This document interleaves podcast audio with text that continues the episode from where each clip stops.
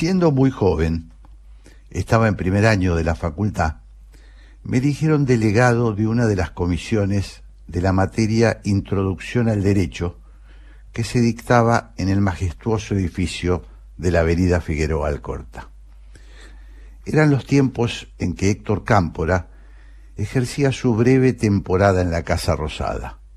Corría el año 1973 y sería el anticipo del diluvio que nos taparía en breve bajo un lodazal de violencia.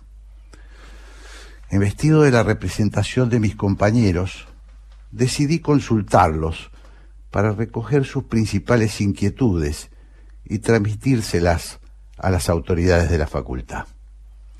Por lejos, la preocupación central de los estudiantes era conseguir que nos dieran la libreta universitaria para que constara el registro de las materias aprobadas. La sensación reinante era de caos y esos muchachos tenían la pretensión de ser abogados. Para ser profesional se necesita un título y la sospecha era que, en medio de la presunta revolución popular camporista, nada sería perdurable y que muy probablemente el cartoncito provisorio que nos habían brindado, dicho sea de paso, otorgado por una fantasiosa Universidad Nacional y Popular de Buenos Aires, fuera nada más que una quimera. Me dirigí con ese mandato hacia la sede del decanato y encaré con respeto a su titular. Mis compañeros, le dije, me dieron mandato para pedirle que de manera urgente se nos reconozca como alumnos regulares. Queremos ser estudiantes con libreta universitaria, enfaticé. Aquel joven abogado, simpatizante de Montoneros, pareció entrar en trance. A ustedes, me crepó, burguesitos individualistas, lo único que les preocupa es tener una cartulina donde conste que son abogaditos. El país, remató, está en una encrucijada fatal entre liberación o dependencia. Pero claro, a los niños bien, solo les preocupa su libretita y su titulito. Salí de aquel suntuoso despacho con una penosa carga. Por entonces yo era militante de izquierda y aquellas imputaciones de individualista, mezquino e indiferente era la peor afrenta que me podían hacer. No conozco cuál fue el destino de aquel decano, y tampoco viene al caso. Nada personal se jugó en ese insignificante día.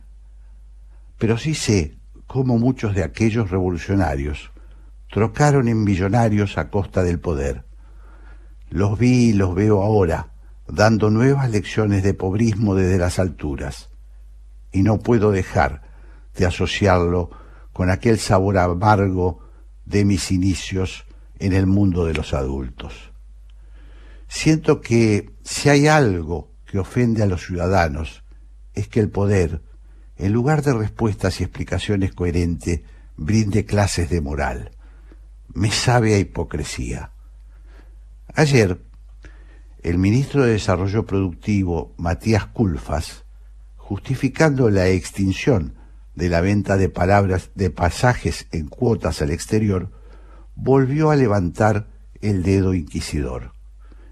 En general, dijo el funcionario, de la gente que viaja al exterior, ninguna es pobre. La clase media tiene un montón de opciones de veraneo en el país. Al escucharlo, no pude evitar asociarlo con aquel episodio de mi juventud. Volví, sin proponérmelo, al decanato de la Facultad de Derecho. Volví a 1973. Creo que el ministro revela de esta manera un burdo prejuicio y presume, con jactancia, que este gobierno representa a los pobres. Otra vez los burguesitos pensando en pasajes, mientras ellos construyen el paraíso en la tierra, liberación o dependencia. pues la sensación ambiente y la dura experiencia histórica nos indican algo muy diferente al hilarante exitismo de los poderosos que nos gobiernan. Nosotros tenemos la impresión de que el país avanza aceleradamente hacia su aislamiento, a su enclaustramiento, que estamos a un paso de convertirnos en una república perdida en el océano universal, y que, lejos de favorecer a los más necesitados, el gobierno concentra cada vez más el poder en los más ricos. Y esa aristocracia política que vive aislada de la sociedad.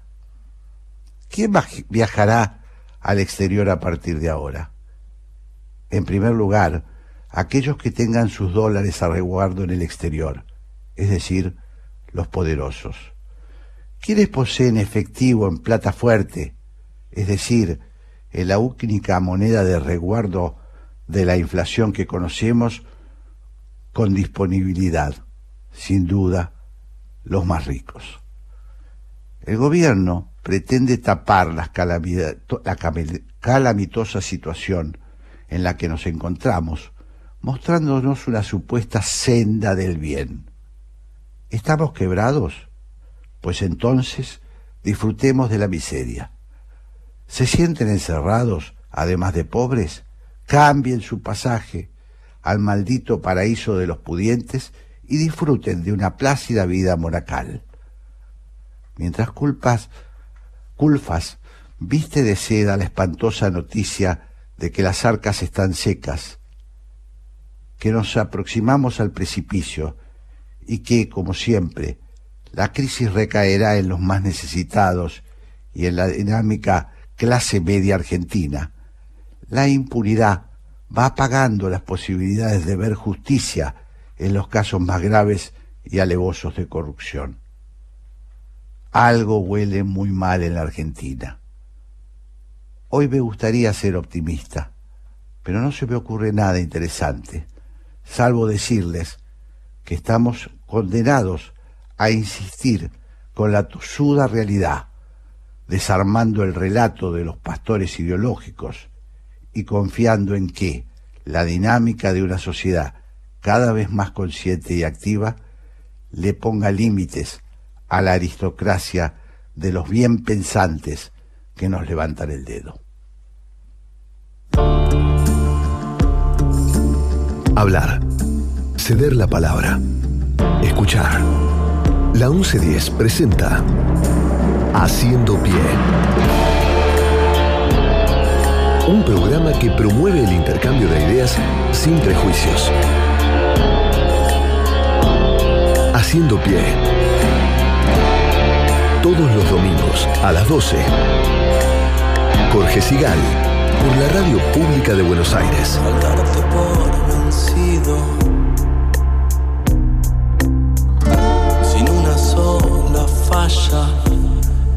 En este mediodía otoñal, en plena primavera, presentamos ahora al equipo de Haciendo Pie.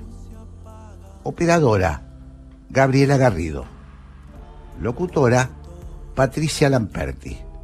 Coordinación de aire, hoy nos guía Eugenia Plano, coordinadora de corresponsales en línea, quien reemplaza a nuestro capitán, Andrés Terrile, ausente con aviso. Producción, Gabriel Matera. Producción general, Merceditas Laguna. Coordinación artística, la españolísima, Raquel Aparicio. Y ahora, como lo hago todos los domingos, me encuentro con nuestra locutora, Patricia Lamperti. ¿Cómo estás, Patricia? Hola, Jorge, ¿cómo estás? Buen día. Buen día, aquí estamos. Este, ¿Vamos a lo nuestro? Vamos a lo nuestro. Para comunicarse con Haciendo Pie lo pueden hacer a través del Twitter, en este caso el de la radio, arroba la 1110, y si no, también pueden entrar al Twitter de Jorge, que es arroba Jorge Sigal. Voy. Un, dos.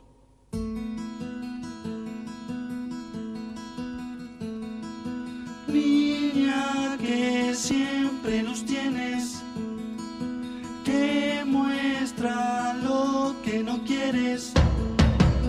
No le temas a los pájaros y piensen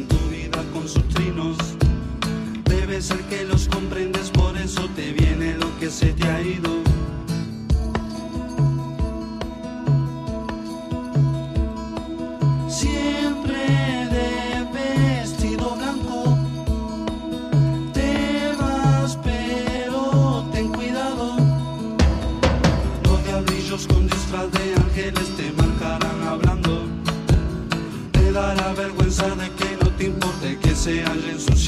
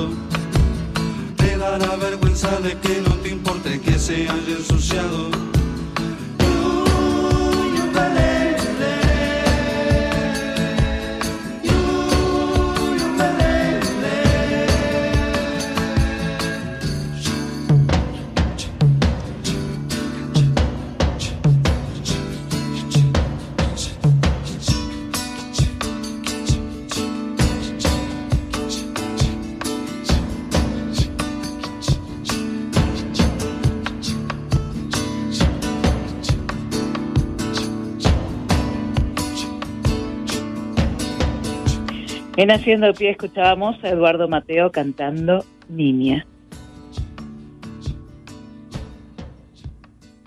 Haciendo pie, porque no hace falta hundirse para llegar al fondo de la información.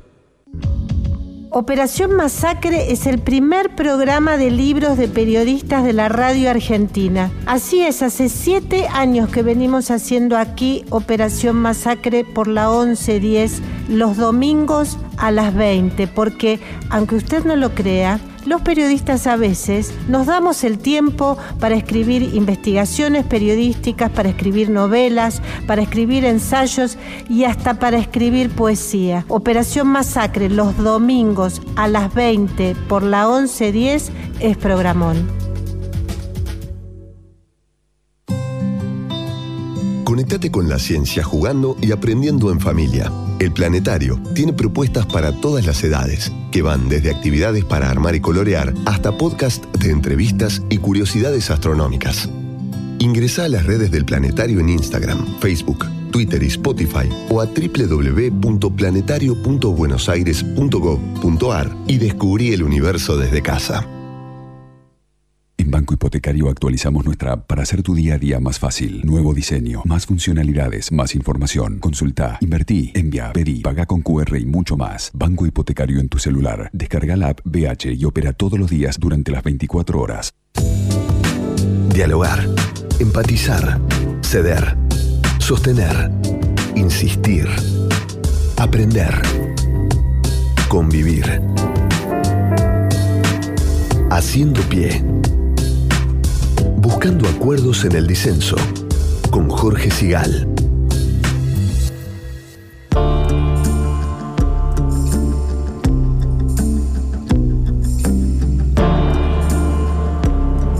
Lo conozco desde que la dictadura crujía y se iniciaban los excitantes días de la democracia en la Argentina. Él se dedicó a la política. Hoy preside la Auditoría General de la Nación y tiene una enorme trayectoria como dirigente político. Fue diputado nacional por cuatro mandatos, pero además de esto, y además de su larga militancia en la Unión Cívica Radical, él es un académico, un estudioso, y en esa calidad de estudioso, sobre todo de los problemas de la democracia y las particularidades de la democracia en el continente latinoamericano, voy a conversar ahora, para que nos ayude a pensar, con Jesús Rodríguez. Él en Twitter es Jesús UCR. Hola Jesús, ¿cómo estás? Hola Jorge, un gusto saludarte. Eh, Igual, y agradezco la introducción por demás exagerada. No, para nada, creo que no. Y para completarlo voy a decir, Jesús, que mm, en el año 2011 vos editaste, escribiste un libro que se tituló El caso Chile y que es un libro que yo recomiendo muchísimo porque anticipa muchas de las cuestiones que hoy nos interesan, sobre todo cómo se construye una democracia, cómo es la transición de una democracia, bueno, y aquella experiencia tan particular y que no tanto nos marcó como la experiencia chilena. Hoy estamos ante un momento de la democracia en América Latina, Jesús, corregime si hace falta, donde tenemos muchos, muchas dudas, ¿no?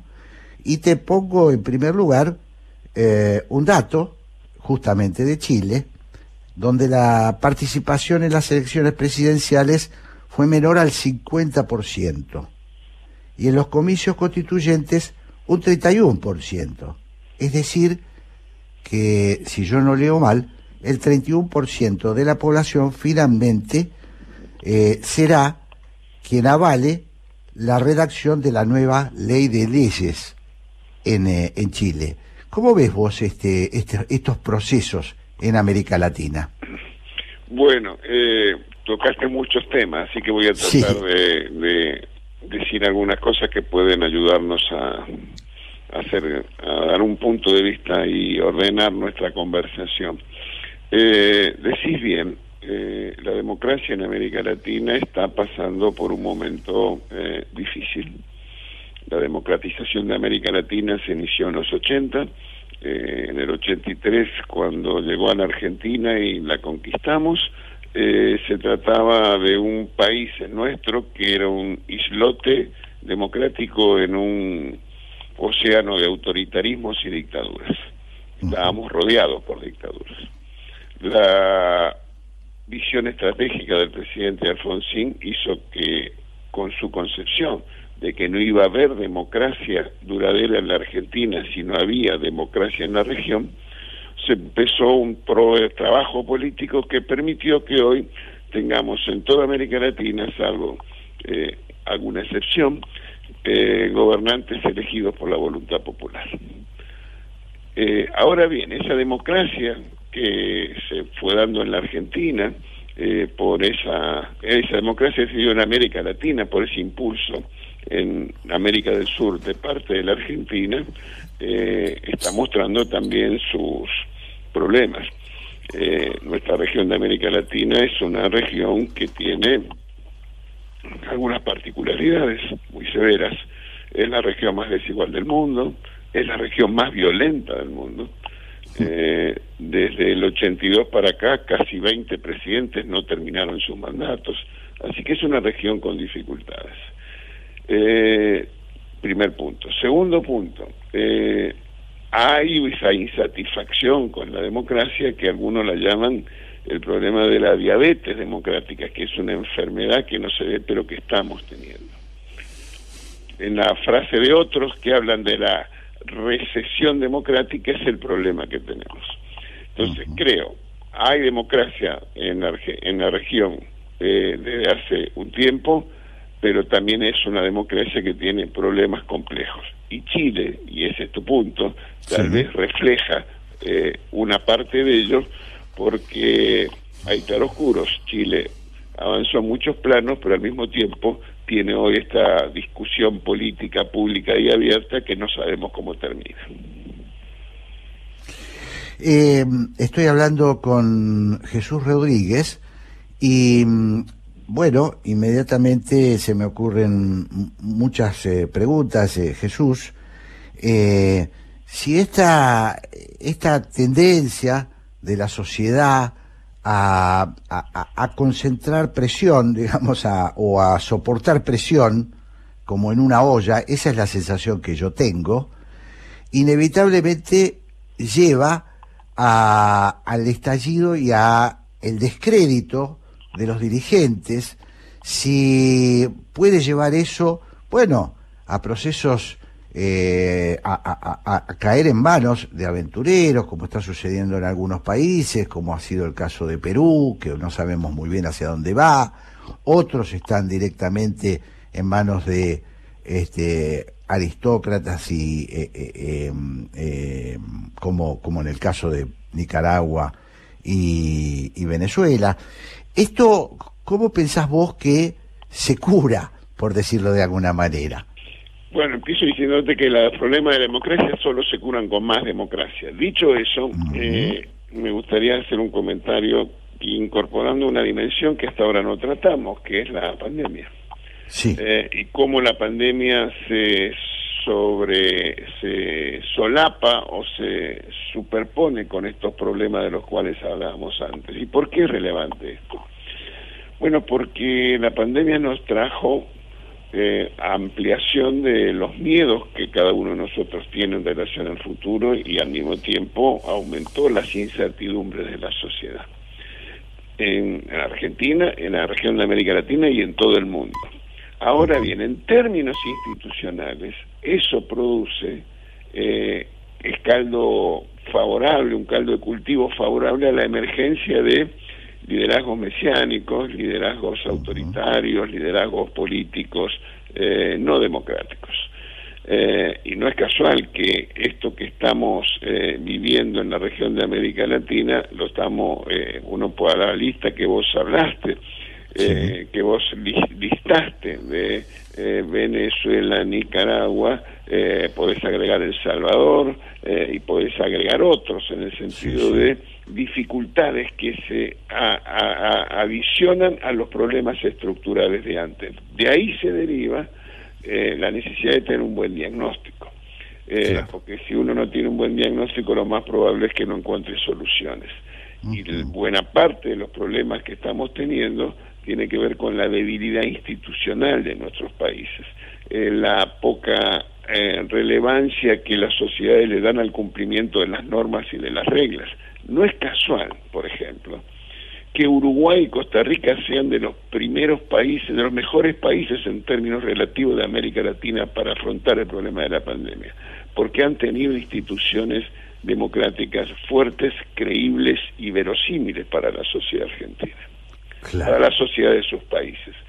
Entonces me parece que este es un punto, porque si me permitís de nuevo, eh, hablar de la pandemia y de cómo los países reaccionaron, Fíjate vos, eh, hay un hilo conductor que reúne a muchos países que tiene estos modos de gobierno populista. Uno, eh, descreer de los gobiernos cooperativos. Esto que quiere decir en más pensar en gobiernos que imponen eh, regimentar socialmente a los ciudadanos desde el poder. La otra característica distintiva es descreer del saber científico. Aquí había que tomar tecito y en otros países se hablaban de la gripecinia y en otros no llegaban porque eran fuertes los que vivían en ese país. Es creer del saber científico y creer en la posibilidad de la, la, la, la intuición. Y tercero, también no confiar en la experiencia de otros países, no confiar en las mejores prácticas de otros países para tratar un tema. Y entonces cuando uno mira así, así como puedo decir que Uruguay y Costa Rica han hecho razonablemente bien las cosas, eh, México, Brasil y la Argentina han hecho en el sentido contrario. ¿Por qué? Porque tiene ese modo populista de afrontar los problemas. Claro.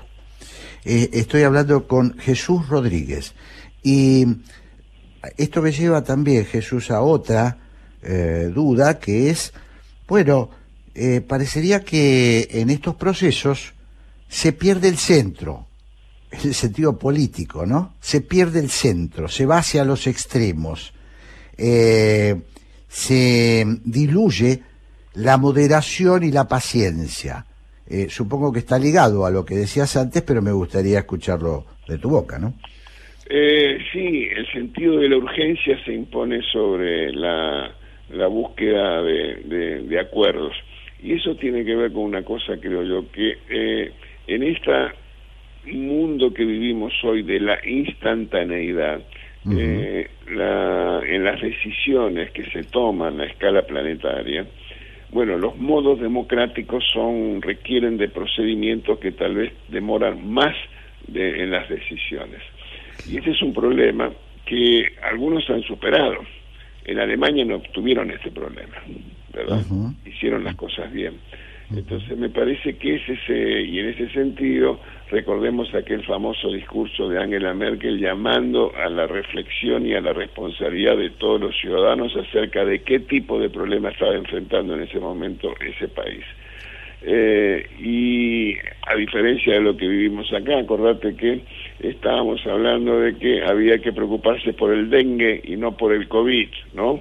Y escuchamos a dirigentes políticos muy relevantes diciendo que el problema del COVID era causa del neoliberalismo que gobernaba el mundo. Bueno, ese tipo de cosas, de prejuicios y de ignorancias y de mediocridades contribuyó a que la Argentina sea, desgraciadamente, uno de los países del mundo donde se combina la, mayor caída de la actividad económica junto con la mayor tasa de eh, muertos fallecidos por millón de habitantes. Esos son los problemas que tienen la mala gestión pública de los asuntos complejos como es la pandemia.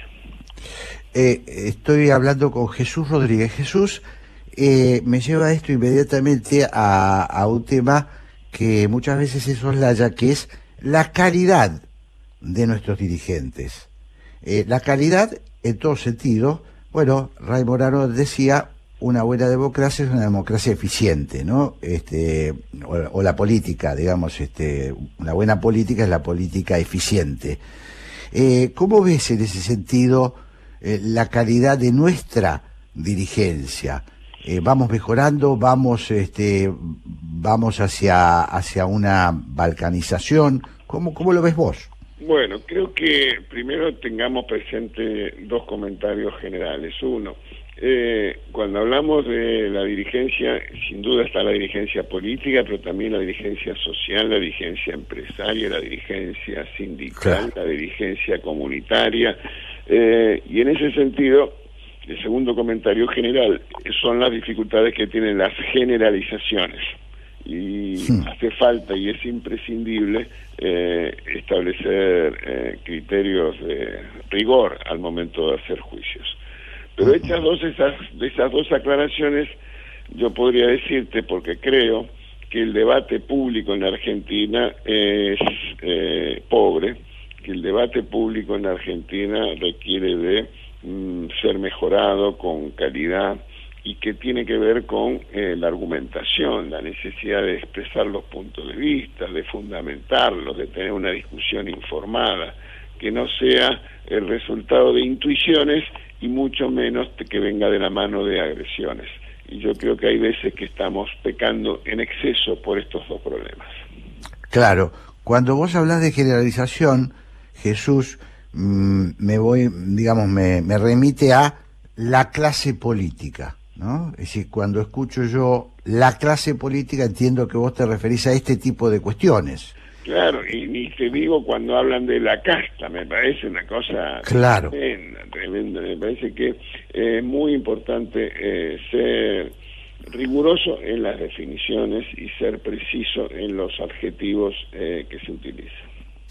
Tomo, tomo algo que vos dijiste y me, que me pareció muy interesante, que es no subestimar el conocimiento, pero también en este sentido lo remito a nuestros dirigentes políticos, no subestimar el, el conocimiento, el estudio, y lo tomo en tu caso porque creo que es una de tus virtudes, ¿no?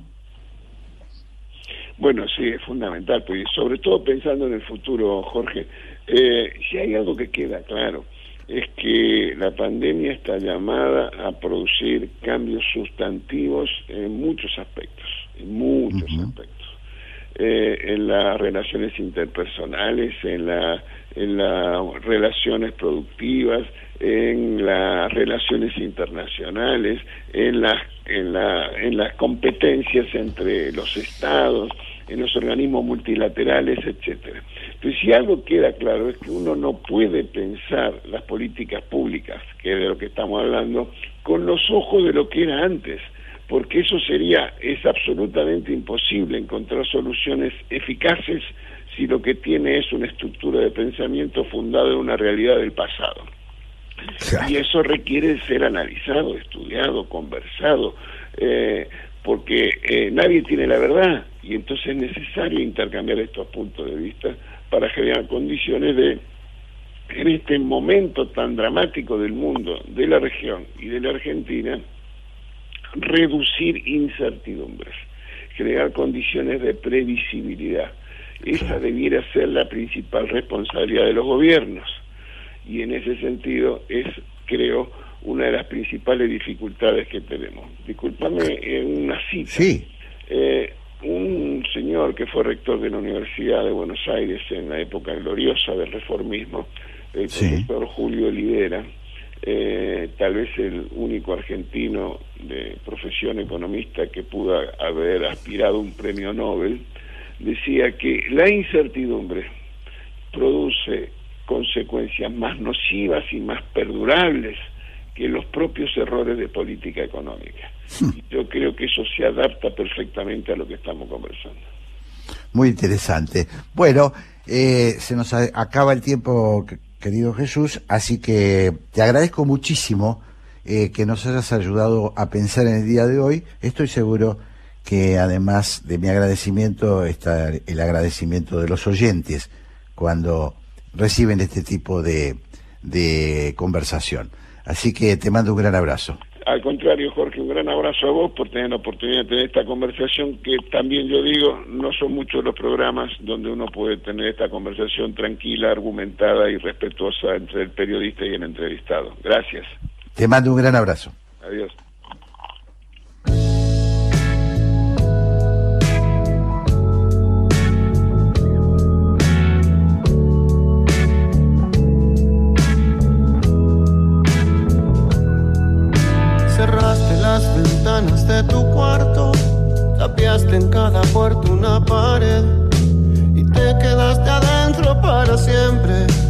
Guardándote en silencio sin querer. No sé si te escondiste del invierno o el mundo fue difícil de entender. Yo sé que afuera es duro cuando llueve y el miedo nunca se deja vencer. Voy a volverme diente para entrar en cada hueco que dejaste sin cerrar.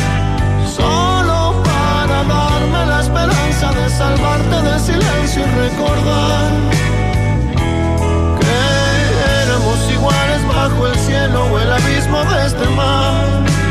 Fue nuestra verdad. Nunca va a cambiar.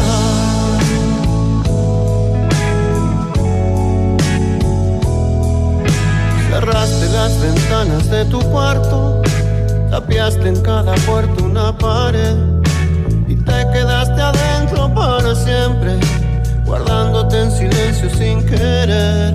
Solo es un recuerdo que se quedó quieto, como la lluvia a punto de caer, dormido en el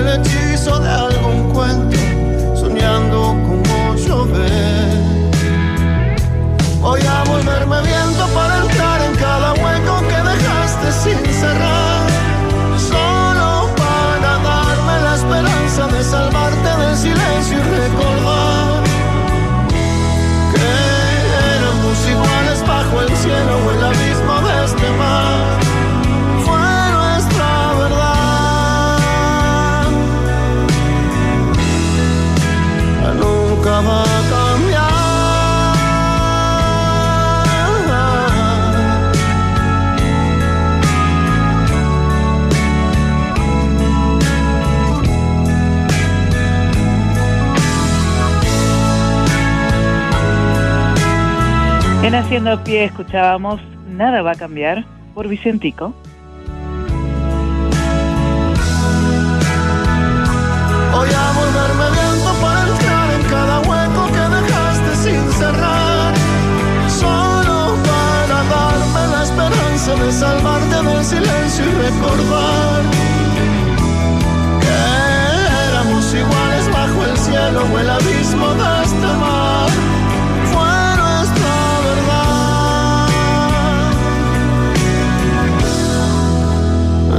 Nunca va a cambiar.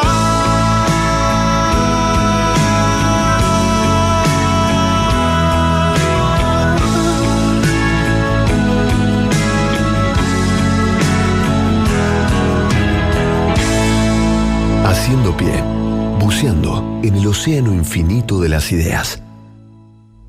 Existe más de una manera de dar vida. 6.000 argentinos esperan. 40 millones. Podemos ayudarles. Todos podemos dar vida. Comunicate al 0800-555-4628 www.incucay.gov.ar Es un mensaje del Ministerio de Salud, Presidencia de la Nación. Hola, soy Graciela Fernández Meijide y el programa que yo conduzco se llama ¿Por qué? Y el por qué es esa pregunta que desde muy chiquito hacemos para indagar y en este caso es sobre la actualidad nacional generalmente, aunque a veces las fronteras no nos detienen y nos vamos un poco más allá. Repito, este programa va los domingos a las 14 horas. Los espero. En el 2021 seguimos viviendo una situación epidemiológica que requiere mantener todos los cuidados. El COVID sigue entre nosotros y resulta fundamental el compromiso de cada uno con el cumplimiento de los protocolos. Es de vital importancia que nos sigamos cuidando como hasta ahora. Si fuiste contacto estrecho de un caso positivo de COVID, es importante que te aísles 7 días desde el día en que tuviste el contacto y que luego vayas a un dispositivo detectar o unidad febril para hacerte un test. Como sociedad, somos un pilar fundamental en la prevención de los contagios. Y por eso es de vital importancia que no nos relajemos con los cuidados.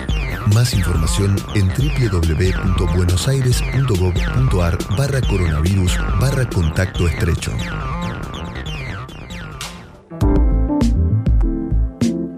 Haciendo pie.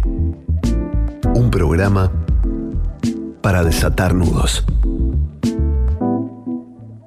Creo que coexisten en cada país lo que llamaríamos la modernidad y que es una capa superficial y luego la capa más profunda de los instintos, de las creencias.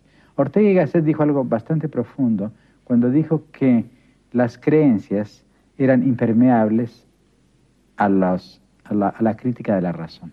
En efecto, la creencia, sobre todo las creencias inconscientes. La voz que escuchábamos es la de Octavio Paz. Él vivió entre 1914 y 1998. Fue poeta, ensayista y diplomático mexicano. Premio Nobel de Literatura en 1990 y Premio Cervantes en 1981.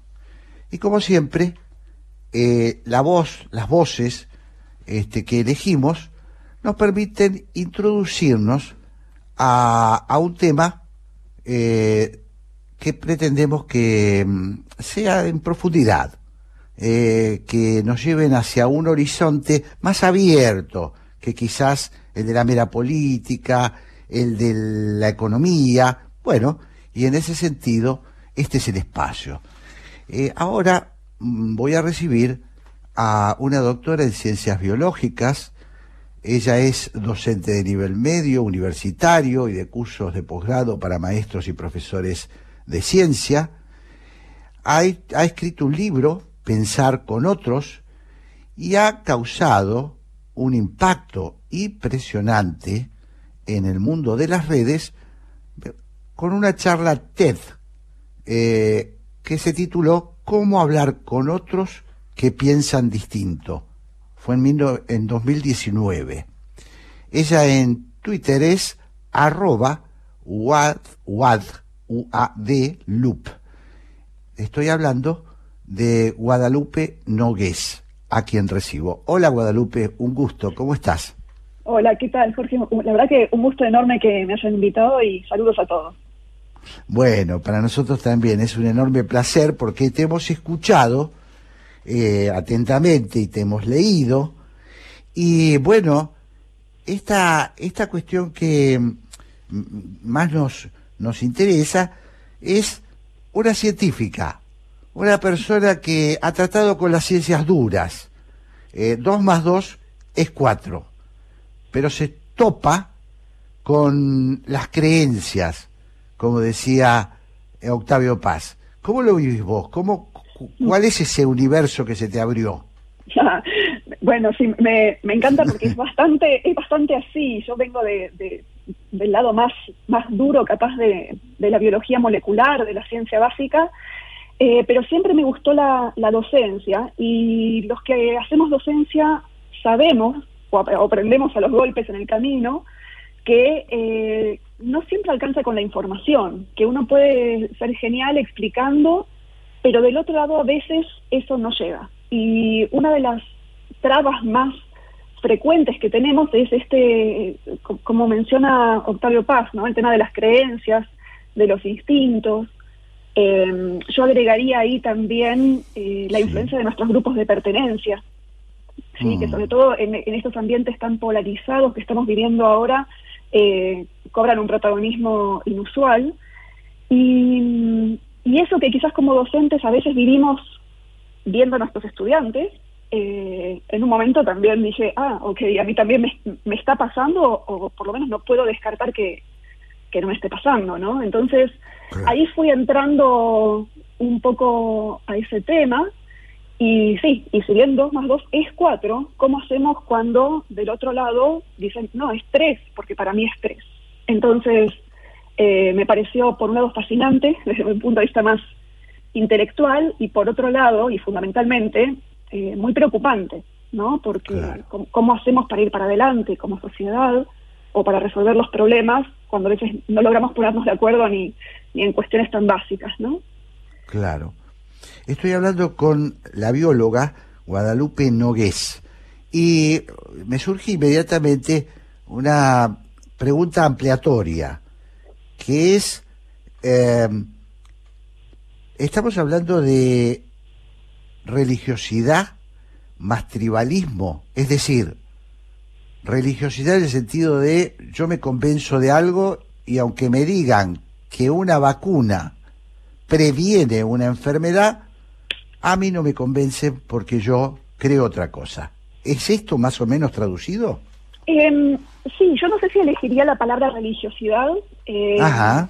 Pero um, hay una analogía que a mí me gusta mucho de un psicólogo que, estudia estos temas, sobre todo temas de tribalismo, eh, que se llama Jonathan Haidt, es un psicólogo norteamericano, y él tiene una analogía que a mí me gusta mucho que es la del elefante y el jinete. Dice que eh, el elefante es nuestro lado emocional y el jinete es como el lado racional y somos todos eso. Entonces, cuando uno ve esa imagen, diría, ok, el jinete está a cargo, controla al elefante y lo hace ir para allá o para, o, para el otro lado. Pero cuando hay un desacuerdo entre el lado emocional y, racional, eh, la verdad que en general gana el elefante, ¿no? que es mucho más fuerte y más tenaz. Mm. Eh, y eso nos pasa eh, en gran parte a todos. ¿Cómo llamarlo? Si, si religiosidad, bueno, tribalismo. Yo creo que se podría unir más como una idea de identidad, de esto que yo siento es lo que me define y como es lo que me define, cualquier cosa que viene y parece atacar esa idea que yo tengo, siento que me está atacando a mí. Entonces me pongo a la defensiva y me, vuelvo más refractaria a esa información que viene de afuera. Y bueno, y eso además lo vamos, o sea, hay como una sinergia cuando nos agrupamos con personas muy parecidas a nosotros, ¿no? Entonces, ahí creo que está, bueno, por eso vos lo mencionabas, eh, la charla TDX que, que di hace un par de años, tenía que ver con esto de que en realidad para mí hablar con la gente que piensa distinto no es no es algo que digamos que, o que quede lindo o que sea como moralmente interesante sino una necesidad urgente no para, claro. cómo salir pero bueno. Claro. Además porque a ver si si es así estoy hablando con Guadalupe Nogués bióloga. Eh, a ver si es así. Eh, yo tengo una opinión incluso y o tengo una opinión o un dato, eh, o una opinión basada en un dato, pero pertenezco a un núcleo donde todos piensan diferente a mí, o, diferente a esa duda que yo tengo.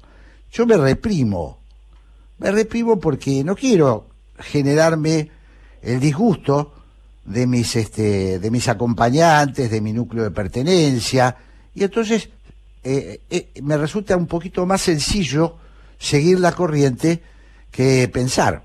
Estoy siendo un poco grosero, ¿no? Con la idea de pensar. Em, bueno, sí, a mí me preocupa muchísimo. Em, eso ocurre, el tema de que nos, nos callemos para no enfrentarnos a, al disgusto, a la incomodidad, eh, es algo clásico y es algo que ocurre también en, bueno, en estos grupos, ¿no? Donde, donde quizás hay como una opinión que es la opinión que el grupo está promulgando de alguna manera, ¿no? Entonces, si nosotros vamos en contra de esa opinión, sentimos que se nos va a penalizar de alguna manera. Y entonces nos callamos, pero eso tiene un, un, doble problema. Primero, la autocensura nuestra, obviamente, porque no podemos manifestarnos, pero del otro lado, el grupo también se está perdiendo nuestra opinión. Y quizás nuestra opinión, justo en ese sentido, tendría muchísimo que aportar, pero no está siendo incluida. Entonces, se genera una ilusión de que hay un consenso, que cuando uno rasca un poco, ve que no. Y el tema de, desafiar las ideas, o de, digamos, de ponerlas a prueba, de vuelta es algo pragmáticamente esencial, porque estamos todos entre las emociones y, esta especie de, eh, cuestión monocorde, donde a veces no hay, no, se desafía absolutamente nada, puede que nos estemos yendo para adelante sin mirar a los costados y estemos yendo a un lugar que no está bueno, digamos, en términos más, más concretos, o que está equivocado incluso, ¿no? Y claro. necesitamos a los otros. O sea, sin los otros, ¿cómo hacemos para darnos cuenta de que estamos equivocados? Claro. Eh, no te voy a, comprometer, Guadalupe, con, con, dar una clase de autoayuda, pero, pero me gustaría que eh, me dijeras tu opinión. Eh, ¿Cómo harías vos o cómo haces vos cuando, como bióloga, tenés datos incontrastables, se las llevas a tus alumnos o se las llevas a tus amigos o se las llevas a tus colegas y ahí hay eh, un no. No, no es así. ¿Cómo, ¿Cómo pensás vos que se puede romper?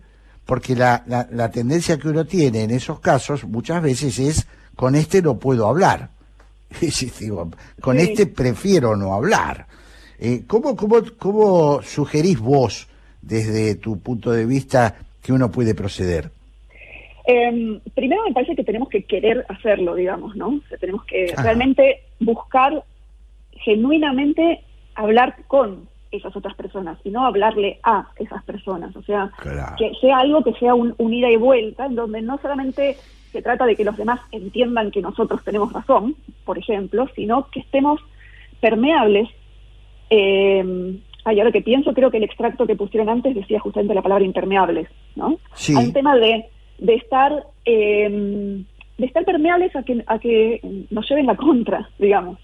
Eh, en mi caso hay mucho que, que, digamos, que tiene que ver con la predisposición que nosotros ponemos a una conversación de ese estilo, pero también tiene que ver con entender muy claramente que del otro lado, digamos, esta idea de que la información hace falta pero no alcanza. Y, y no es que del otro lado haya ni mala voluntad, puede, puede haberla, ¿no? Pero digamos, no es tan eh, blanco o negro. Hay que entender que, obviamente, que si lo que yo digo o el dato duro que tenemos, que sabemos que es así, desafía o, incomoda a la otra persona, hay que mirar empáticamente a la otra persona y entender que, bueno, que es muy difícil, si uno le, hace tambalear todos los cimientos de su identidad, por decirlo de alguna manera, eh, obviamente que lo va a rechazar.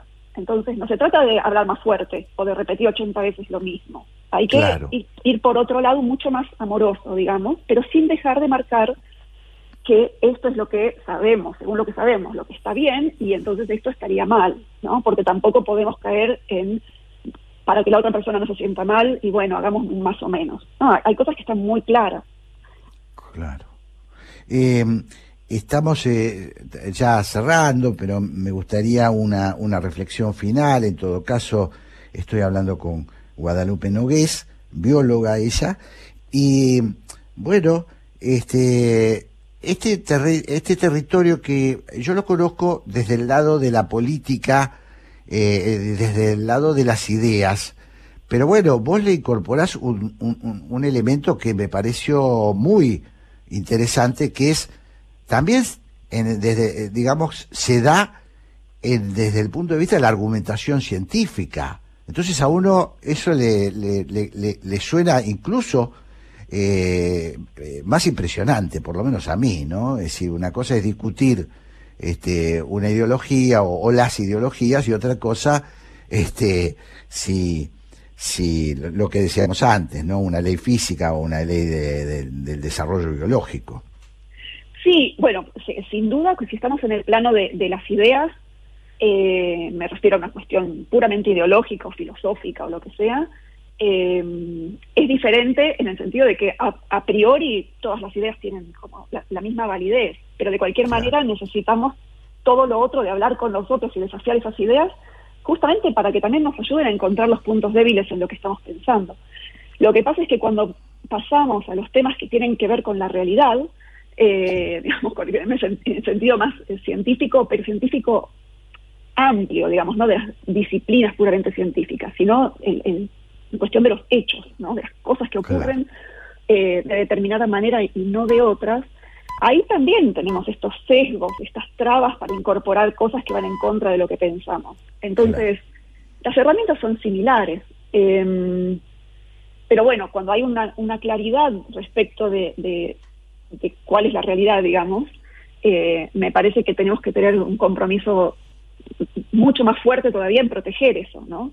Claro. Eh, Guadalupe, eh, se nos acaba el tiempo, viene el informativo este, de la 11.10, así que eh, te doy, te mando un abrazo, saludos y te comprometo para que algún día nos volvamos a encontrar porque es muy interesante tu punto de vista. Te mando. Ay, bueno, te agradezco un montón. Le agradezco muchísimas gracias por la invitación. Al contrario, un placer. Haciendo pie para los que queremos ver más allá de la superficie. Explorar es nuestro punto de partida. Ahora te invitamos a hacerlo juntos. Descubrí cómo la energía nos conecta en tecpetrol.com. Jorge Sigal y Santiago Kovadlov, dos ensayistas, dos amigos de la vida, 60 minutos y todos los temas del mundo para conversar. Café La República. El placer de una charla de domingo. Bermud, política, filosofía, poesía y lo que venga. Café La República. Un lugar para encontrarse. Por la 1110. La radio pública de Buenos Aires.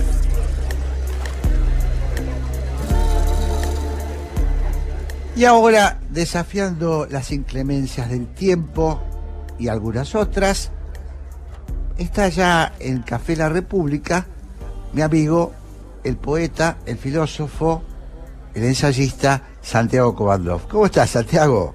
Ya sé, Jorge, ¿cómo estás? Mira, la verdad es que muy conmovido con, con lo que estamos haciendo en esta audición. Déjame decirte dos palabras. ¿Sabes lo que pensaba? Pensaba que nosotros tenemos un concepto del oyente aquí en Haciendo Pie que es una verdadera bandera, un baluarte de nuestra tarea dominical de cada domingo, que es la idea de que el oyente no es el que escucha, es aquel que puede sentirse invitado a compartir con nosotros la aventura de pensar. Porque de veras programas como el de hoy, con lo que llevamos desarrollado hasta aquí a través de tu editorial, los dos reportajes, invitan a hacer de la reflexión una verdadera fiesta y que el optimismo primordial que nosotros queremos sembrar no proviene de la idea de que todo anda bien o va a andar bien con toda seguridad, sino de, de, la convicción de que es posible enfrentar la complejidad de lo real con un pensamiento que busca la clarificación a toda costa y a cualquier precio, porque ahí está la dignidad de lo que somos. Te aseguro que así lo siento y bueno, vengo yo muy conmovido al café, por eso llegué más temprano que vos, porque estaba aquí tratando de reponerme para recibirte. Muy bien, muy bien.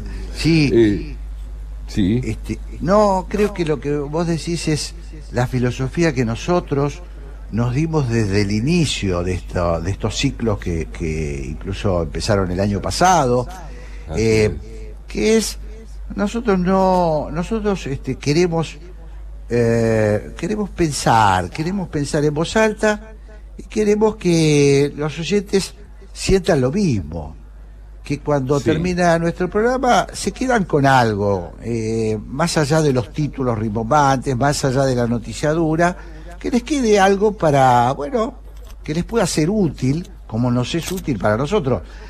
Eh, yo te confieso, Santiago, y, y- y vos haces lo mismo, eh, pero se lo cuento a los oyentes, cuando yo me propongo una conversación con, con un entrevistado, lo que trato es que me interese a mí.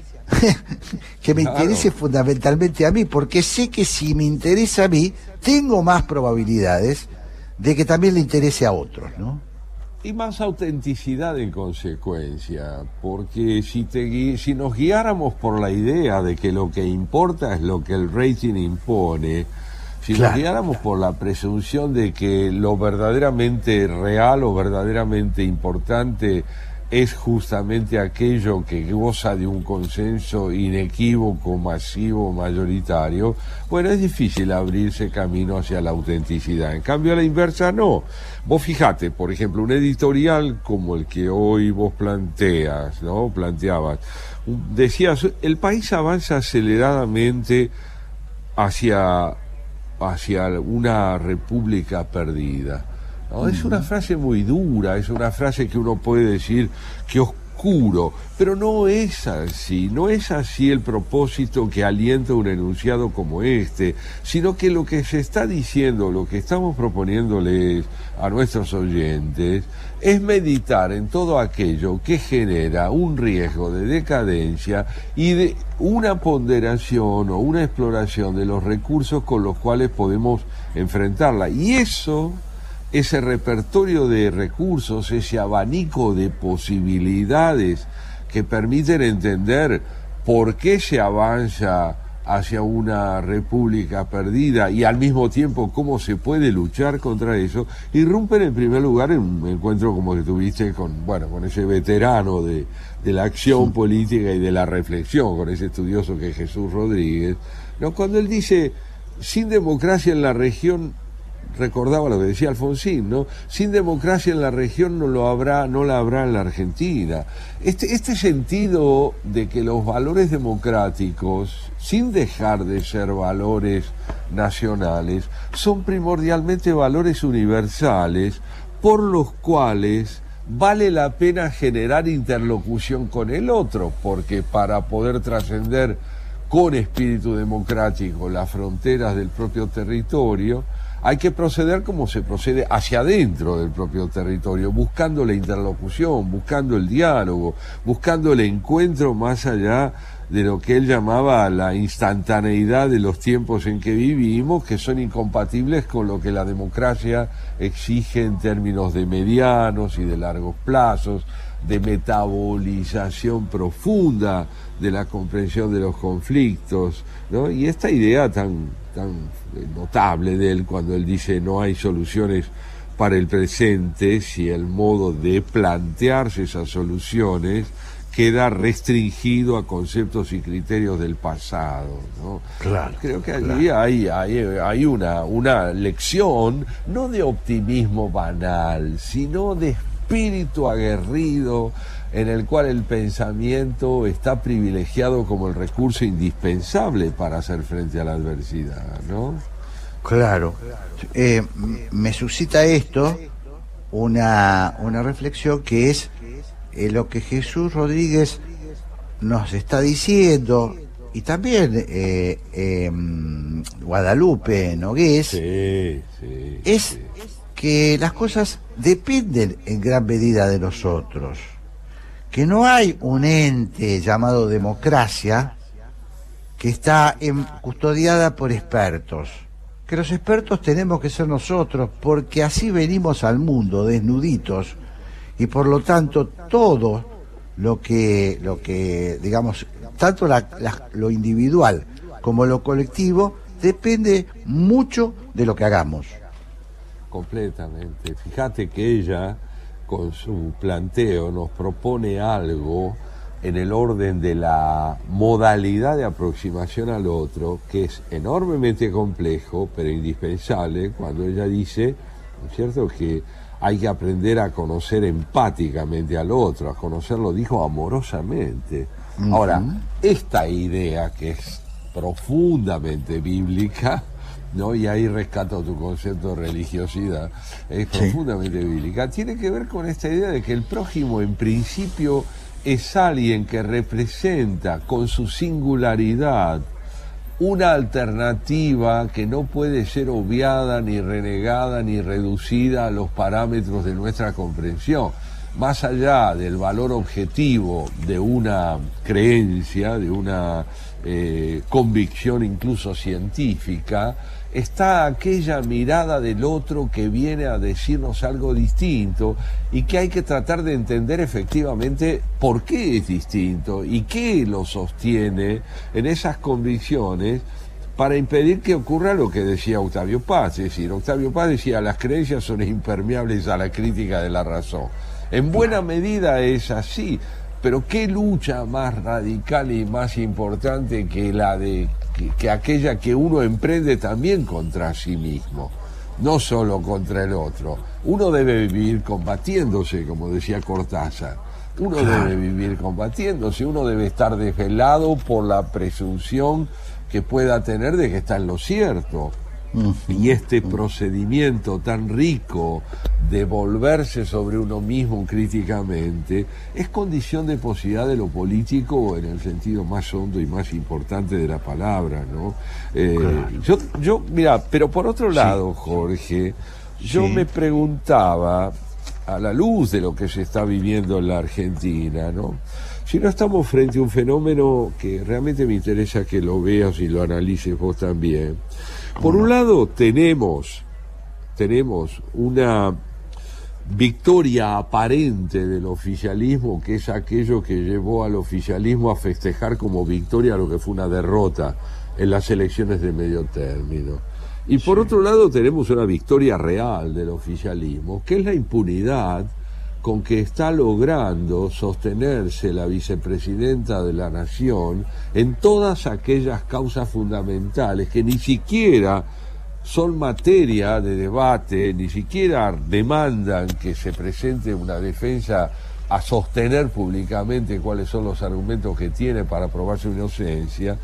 Entonces tenemos una victoria ficticia que es presentada como real y una victoria real como es la de la destrucción de la justicia y el sostenimiento de la impunidad de la vicepresidenta y todos sus allegados, que nos tiene que llevar a preguntarnos por el porvenir de una democracia que reconociendo la necesidad del diálogo y de la interlocución con el otro y del derecho del otro a postularse como alguien que tiene criterios distintos, también nos obliga a preguntarnos si no estamos delante de una disyuntiva que nos devuelve al centro de tu editorial cuando decías que realmente la Argentina se encuentra avanzando aceleradamente hacia una república perdida.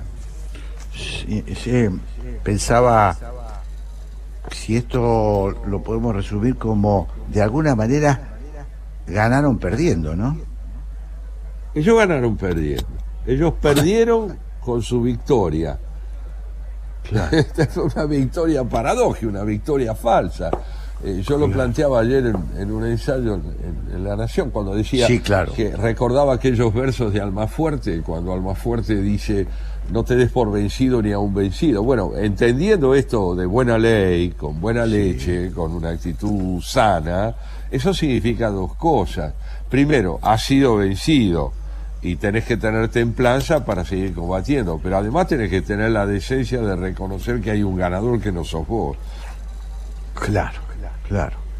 Es eh, muy impactante y es una lectura que me parece muy interesante. Bueno, dicho sea de paso, está efectivamente en tu ensayo ayer de La Nación, ¿no? Eh, es bastante impactante porque hasta ahora nosotros tendimos a burlarnos un poquito este, de este espíritu eh, este espíritu negador, que nos parecía negador de la oposición, pero eh, del perdón, del, del oficialismo, pero ellos salieron a consolidar su derrota este, de manera este, exitosa, ¿no? Sí, así es. Entonces la pregunta, Jorge, ¿qué porvenir tiene la justicia en nuestra Argentina? La Cámara de Casación procederá como es debido, la Corte Suprema de Justicia intervendrá, habrá lugar para que lo haga, se la requerirá. Estamos en una situación límite donde en lugar de dejarnos ganar por el desaliento que genera esta carrera exitosa, esta victoria real y, y silenciada por otra parte, porque no llegó a ningún holgorio muy abierto en el oficialismo, nos obliga a quienes creemos en la democracia a seguir peleando por, por, lo que dice Jesús, por más democracia, por más democracia. Las heridas de la democracia se curan con más democracia. Con más democracia. ¿no? Este, me parece que eso es decisivo. Totalmente, totalmente. ¿Te parece que mm, escuchemos un tema y sigamos luego eh, eh, tratando de responder estos interrogantes que vos sugerías? ¿Cómo no? Hagámoslo. Vamos a un tema entonces.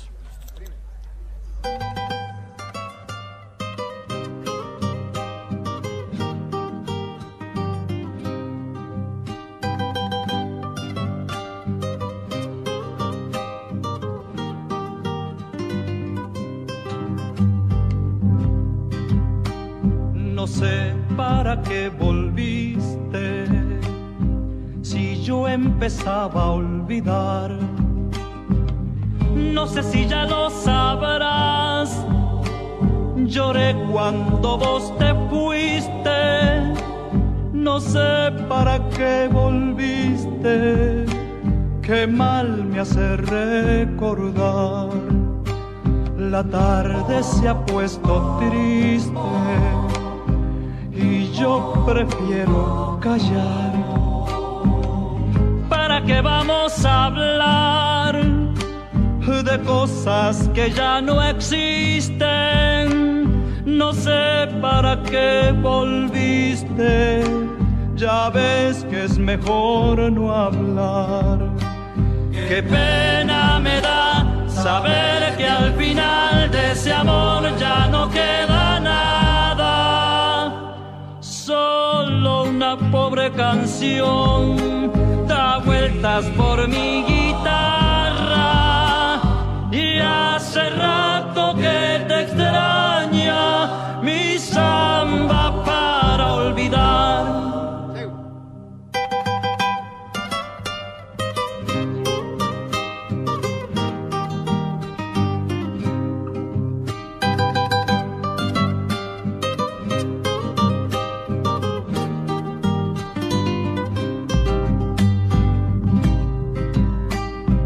Samba vivió conmigo, parte de mi soledad. No sé si ya lo sabrás, mi vida se fue contigo, contigo mi amor, contigo. Qué mal me hace recordar mis manos ya son de barro, tanto apretar al dolor. Y ahora que me falta el sol, no sé qué venís buscando, llorando mi amor, llorando, también olvídame vos.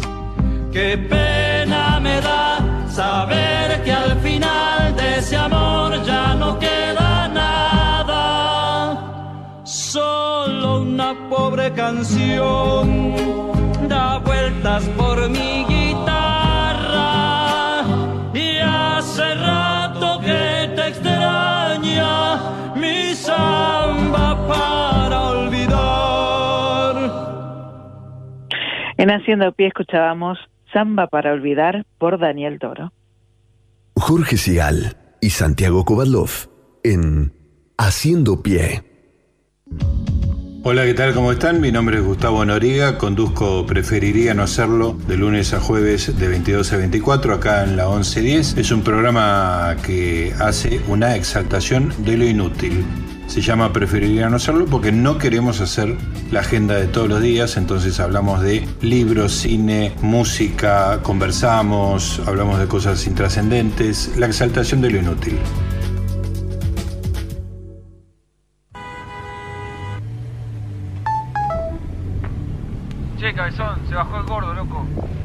La gamba mañana para el partido? Ok, dale. No nos vaya a colgar, loco. Esta vez no, porfa.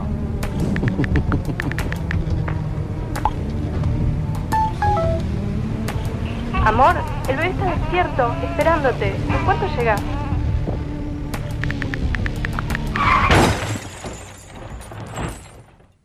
¿Recibiste el mensaje?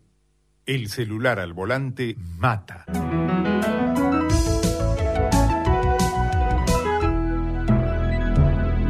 Luchemos por la vida.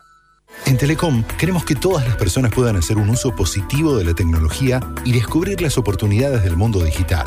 Conoce más sobre nuestros cursos y talleres gratuitos en digitalers.com.ar. Telecom, nos unen las ganas de avanzar. Café La República. La hora de la tertulia entre amigos en Haciendo Pie. Con Jorge Sigal y Santiago Kubalov.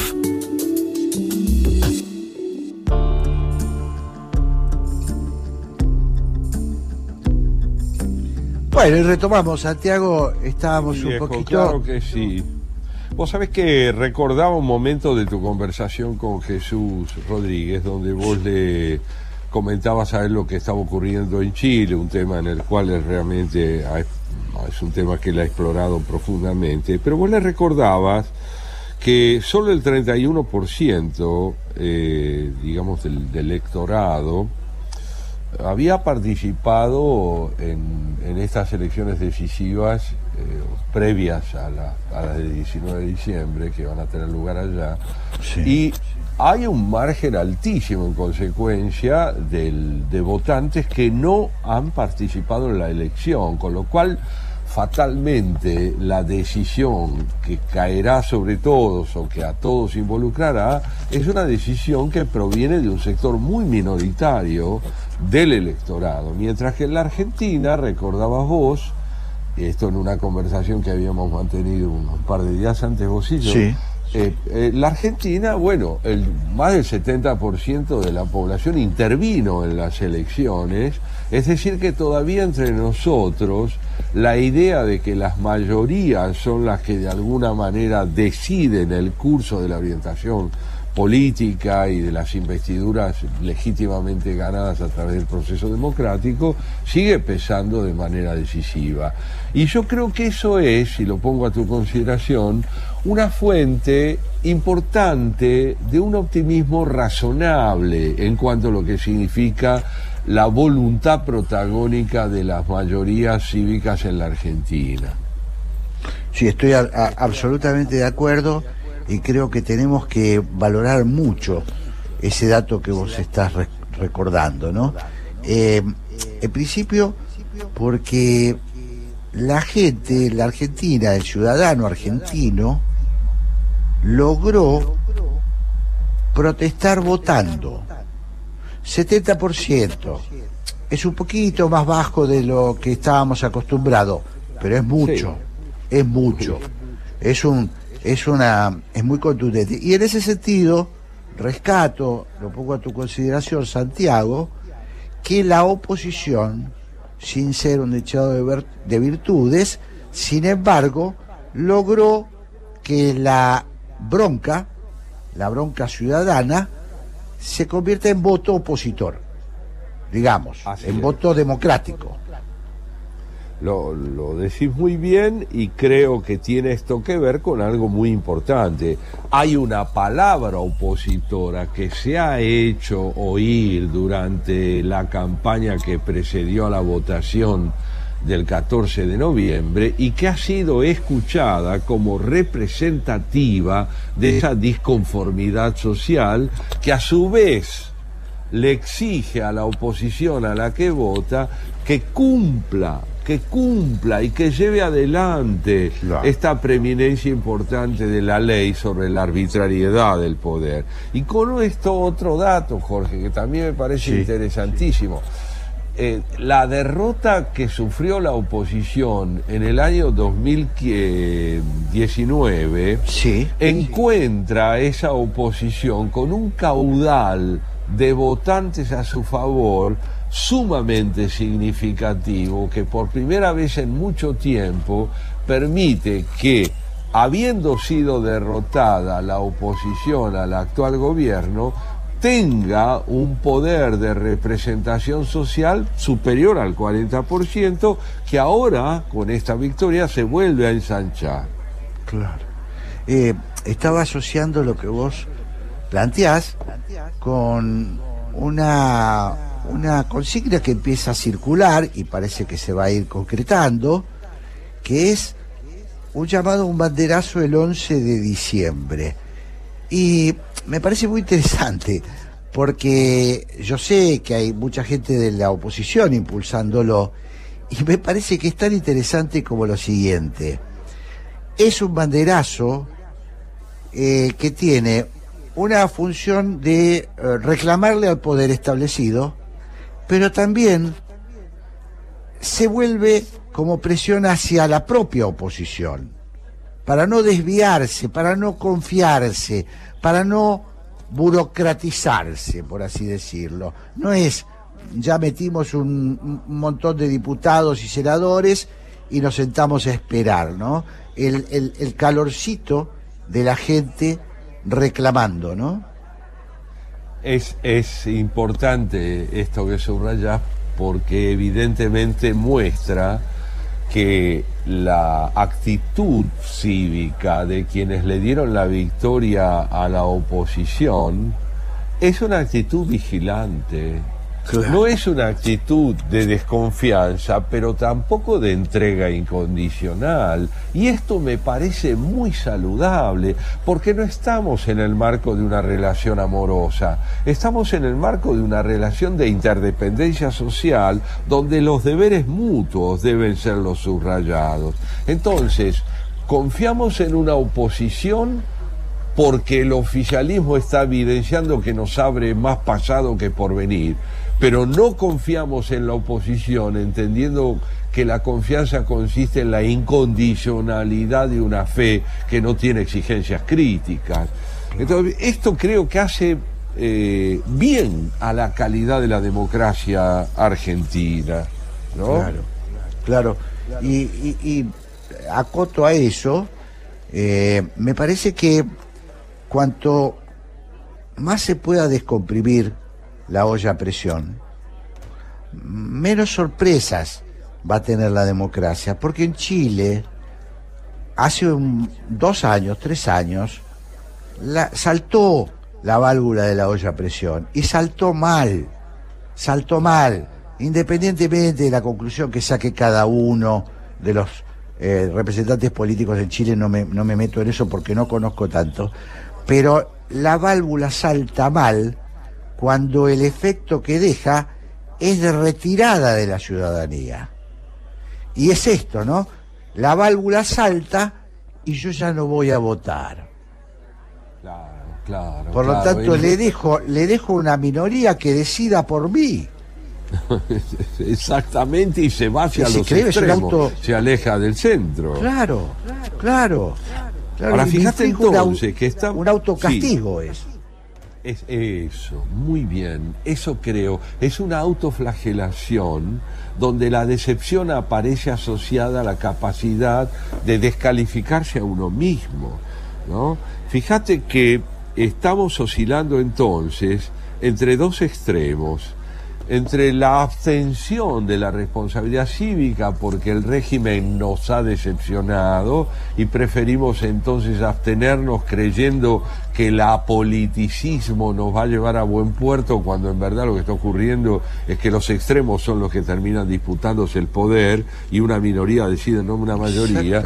Y por otro lado hay otra expresión, Jorge, de la debilidad institucional ¿no? que este, se pone de manifiesto en un país como el nuestro a través de la corrupción, a través de la pérdida de consistencia moral de la justicia, y en el otro extremo, digamos, si por un lado en un extremo lo tenemos a Chile, por otro lado en otra, en otra configuración de lo que es la significación de la democracia, están esos países que revelan robustez institucional como Uruguay y Costa Rica y que aparecían en el diálogo con Jesús. Entonces, Uruguay y Costa Rica, por un lado, al tener consistencia institucional, pueden inscribir el debate de su futuro y de su presente en un concepto de legalidad que vale para la totalidad de quienes intercambian, discuten o eh, intervienen en el debate por el porvenir de esos países. En el otro extremo, la ausencia de consistencia institucional se traduce en la caída del centro y el auge político de los extremos. Y en el medio estamos nosotros, con una democracia que tiene un número de votantes altamente significativo, altamente significativo, aunque sea menor que en otras circunstancias, pero por otra parte tenemos una asimetría brutal en el concepto de legalidad que impulsan por un lado el oficialismo y por otro la oposición. Claro.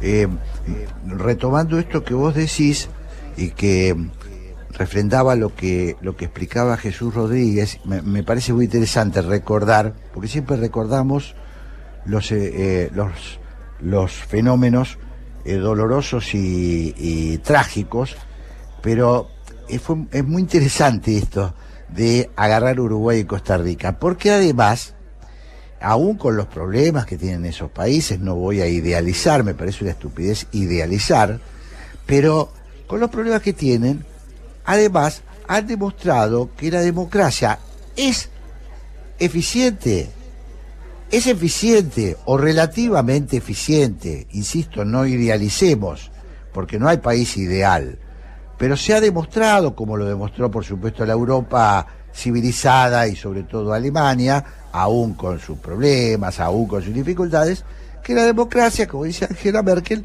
puede ser un sistema político eficiente. Porque está abierta a la autocrítica. Es decir, este rasgo del que hablamos antes del corte es fundamental. Puede haber perfeccionamiento porque hay conciencia autocrítica del error. Si la intransigencia ante el error resulta invulnerable, volviendo a aquello que nos planteaba Guadalupe, si la intransigencia ante el error resulta invulnerable, fatalmente el diálogo no tiene porvenir y por lo tanto la búsqueda de consenso se vuelve imposible, ¿no es cierto? en ese sentido. Y bueno, y, creo que es importante entender también, ¿no?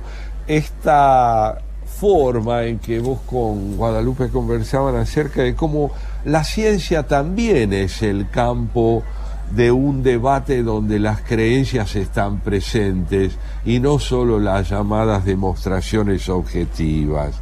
¿no?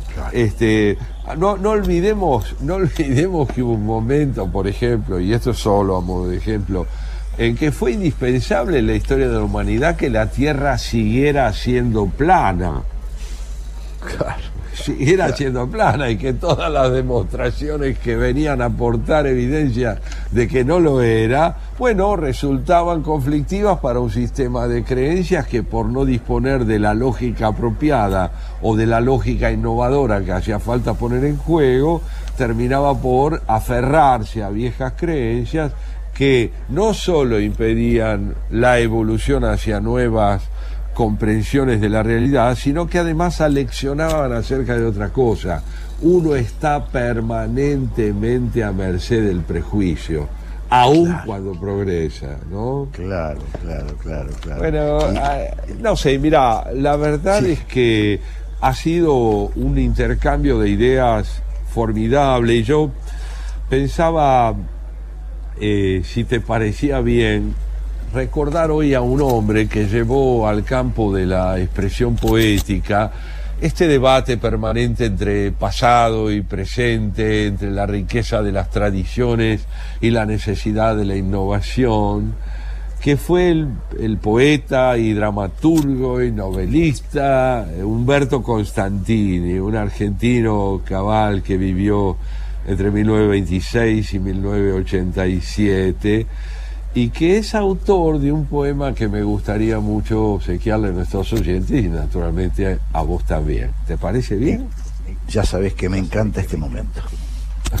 bueno, mira, el poema que voy a leer, este, esto lo digo para los que no saben arameo. arameo. El poema es, es aquella sentencia memorable en boca de Jesús ¿no? También que dice, Elí, Elí, lama sabactani, ¿no? O sea, Padre, Padre, ¿por qué me abandonaste? Así se titula el poema de Humberto Constantini que dice lo siguiente. Adonai, mi Dios, Dios de los manteles de lino y de las primicias, Dios de las hierbas amargas, del apio, de la lechuga y el jaroset, Dios de los sombreros de fieltro y del talet, de la matzá, de los candelabros y de la fina vajilla, Dios del primero y del segundo y del tercero y del cuarto vaso de vino durante la primera y segunda noche de Pesaj, Dios de las dulces madres atareadas y prolíficas, y de los graves padres patriarcales, y de las buenas sirvientas siempre recordadas, Dios del léxico familiar, intransferible y exacto, como una antigua cómoda de roble, de las palabras jamor, goya, kinim, de questo il pane dell'afflizione che mangiarono i nostri padri nella terra d'Egitto, che ha fame venga e mangi. Adonai de Turin, Adonai del signor professore, della signora professoressa di latino, Adonai, Adonai de los Treves y de los Foa y de los Girón y de los sacerdotes y de los Levi, de los Segre y de las librerías y de los claustros y de las acreditadas casas de comercio y de la antigua sinagoga y de la nueva sinagoga, pero también, ¿por qué no?, de la Regina Margherita y de los nombres Regina, Margherita, Ida, Zoe, Eugenia, Pina, Dios de irreprochable solvencia, burgués y culto, que mis civiles abuelos civilizaron con sus buenos modales, despojándolo de la antigua locura del desierto. Adonai, Adonai, Rey del universo, creatore del frutto della vita, clementísimo y Dio, bendecidor de las mesas y de las camas y de las hermosas bibliotecas y de los viajes de negocio, benevolente, itálico Adonai, tío lejano, viejo pariente, fotos amarillas, te ruego que me perdones la demora en contestar tu amable carta, pero debo decirte que estoy en Buenos Aires, en América. Tengo que hacer el mundo en cinco días, no tengo tiempo. Pienso que podría afectarte el corazón esta enorme locura. Por lo tanto, es mejor que te quedes en Turín, que te quedes a principios de siglo, abrigado y en paz, y que me dejes inventándolo todo desde el principio. Te saluda y a veces te recuerda con pavorosa nostalgia tu sobrino. Oh, qué hermoso, qué hermoso. Sí, qué conmovedor, qué conmovedor. Este, muy, muy, muy oportuno para todo lo que veníamos hablando, ¿eh?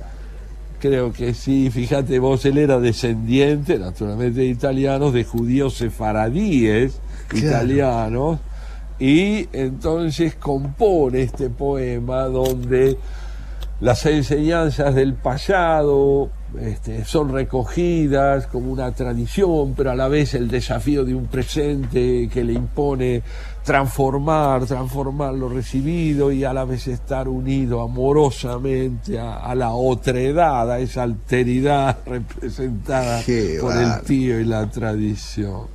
No, bellísimo, bellísimo y bueno. Y como siempre, muy bien dicho por vos, ¿no? Suena muy bien, suena muy bien, Santiago. La verdad que me encantó, la verdad que me Me encantó. alegro que lo disfrutemos y que los oyentes lo conozcan. Humberto Claro. Constantini, Elí, Elí, Lama Sabactani. Impresionante, impresionante. Eh, si te parece, nos vamos este, despacito hacia un tema porque en- en unos minutos nomás nos vamos a encontrar con la señora Graciela Fernández Mejide y su socio.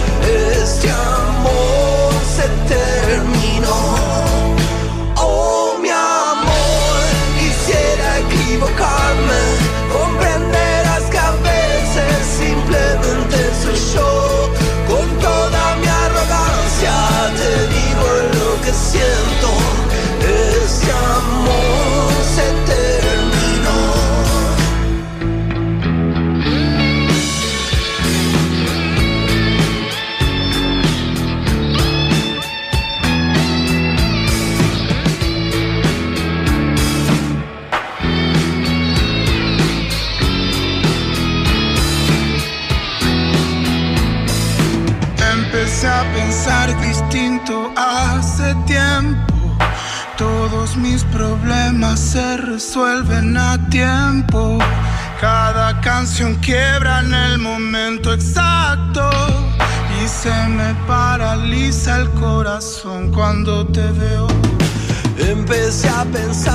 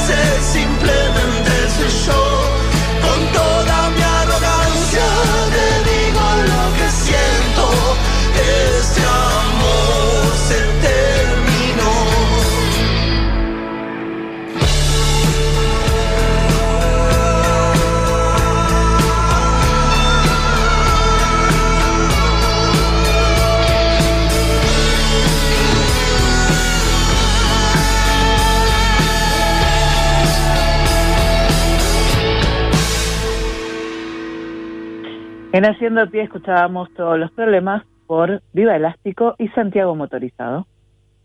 Jorge Sigal y Santiago Kovadlov en la 1110.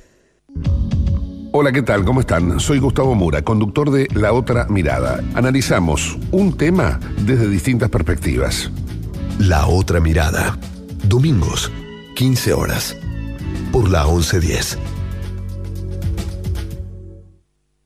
En estos días de aislamiento social es importante cuidarnos entre todas y todos. Si vos o alguien que conoces sufre violencia de género, llámanos al 144 las 24 horas los 365 días del año. Estamos para ayudarte. Cuidarte es cuidarnos. Buenos Aires Ciudad. Café La República. Jorge Sigal y Santiago Kovadlov conversan en la radio pública de Buenos Aires.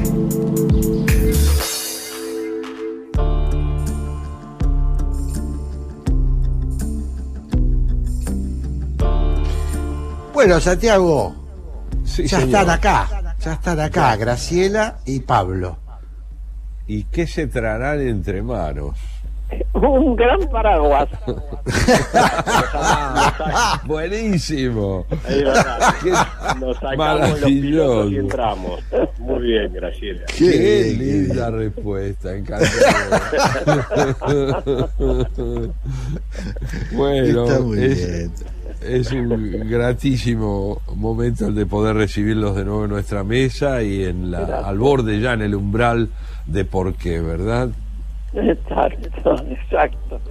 ¿Qué cuentan Muy ustedes bien. que han estado discutiendo? Si pueden Bueno, resumir eh, algo. sí, Jorge, comentales.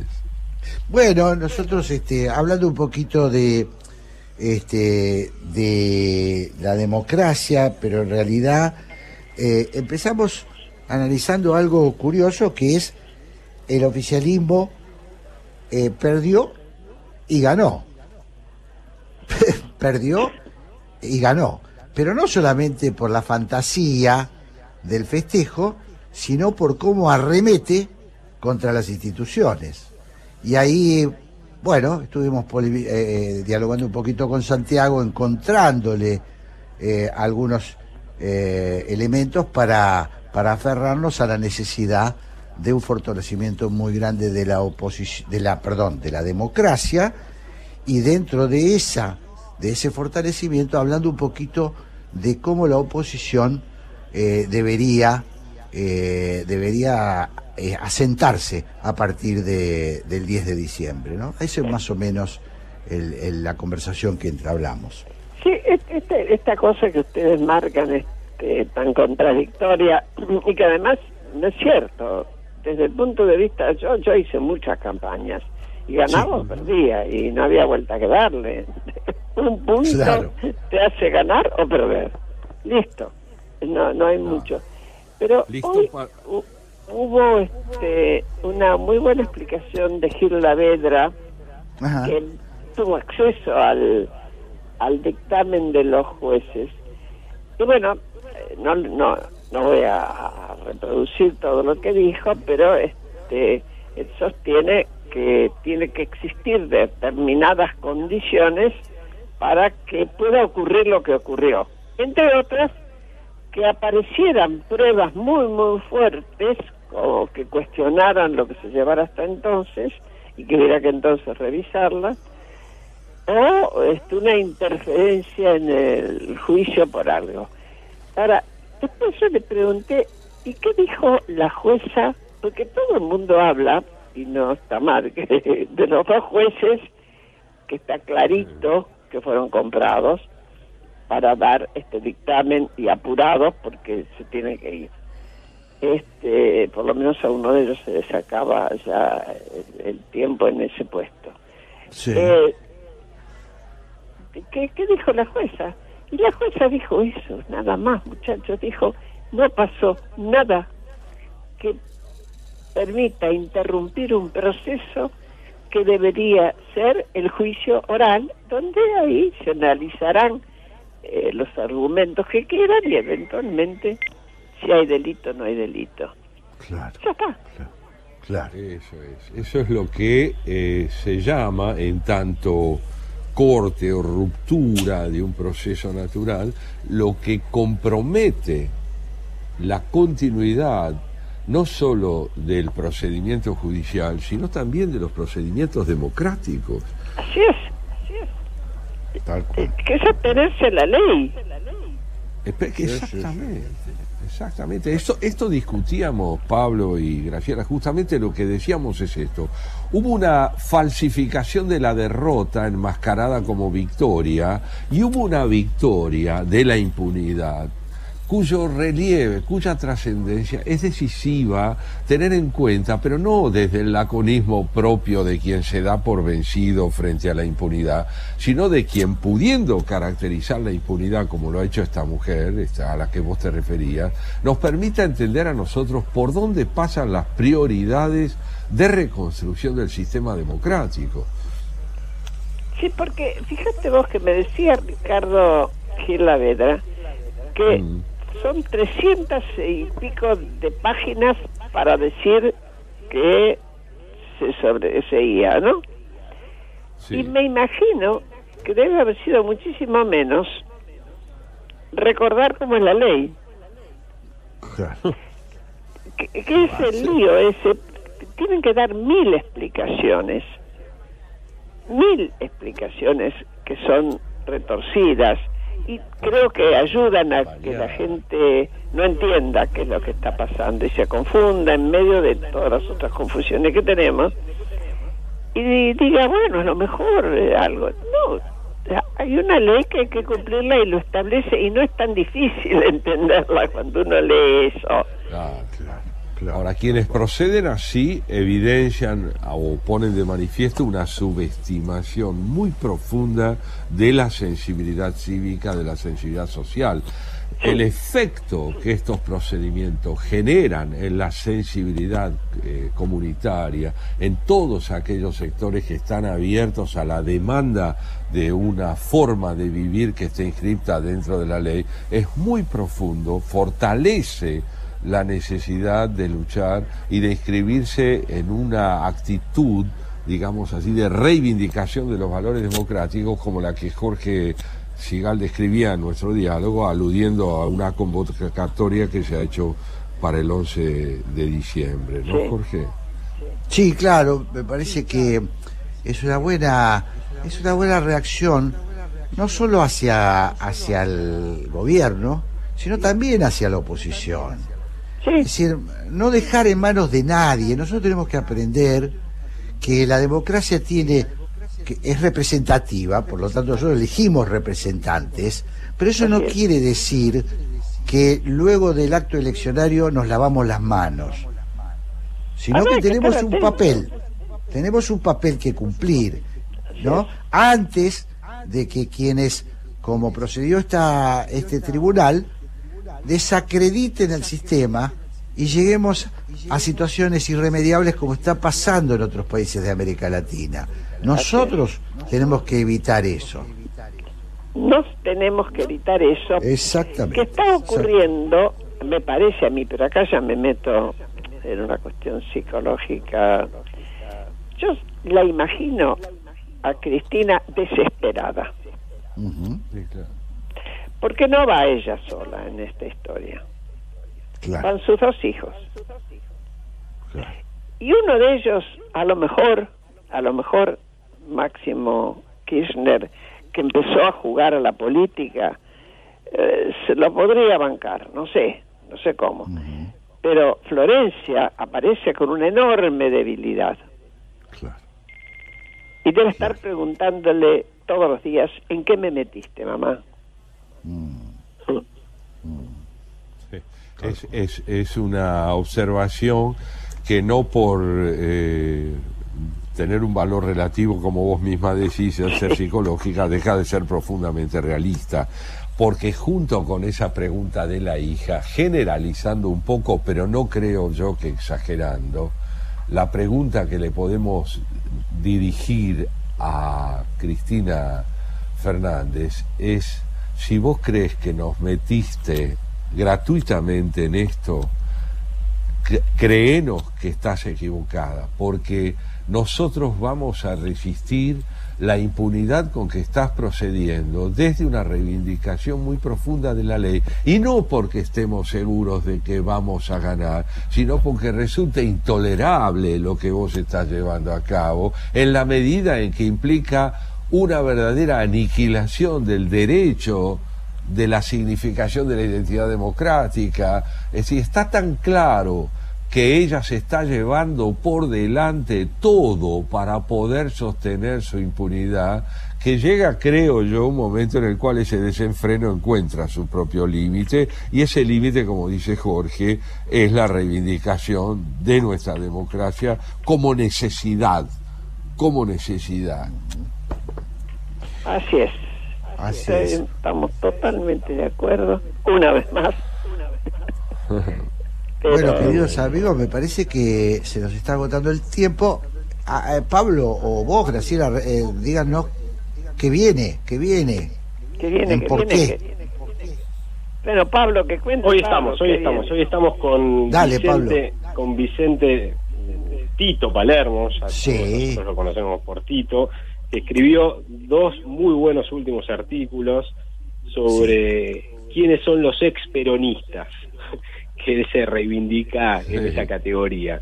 Eh, to- todo un se puede hacer todo un programa. Eh, y después nos va a acompañar el doctor José Abadi, eh, un conocido Ah, sí. también nuestro de la Claro. casa, por eh, Muy bueno un tema que un tema que surgió también de, de Graciela en un llamado telefónico como muy buena observadora sobre el grado de violencia que está habiendo en la sociedad y cómo es el correlato también de la violencia de las clases dirigentes con las que se están manejando, particularmente el gobierno que a su vez acusa con este genérico de los discursos del odio, en fin, vamos Muy a tratar bien. de desentrañar eso. Muy interesante. Amigos, son las 14, tenemos que ir al informativo y viene por qué. Nosotros nos despedimos de Graciela, de Pablo y yo de Santiago hasta el domingo que viene. Graciela mandamos un gran abrazo. también, y de Hasta el Jorge, un domingo gran que abrazo viene, a todos. que Gran tengamos abrazo. Hasta pronto, buen provecho. Abrazo, amigos. Chao, Jorge. Chao, chao, Santiago. Adiós. te vuelve a casa. Cerras los ojos. Haciendo pie, domingos a las 12, en la 1110.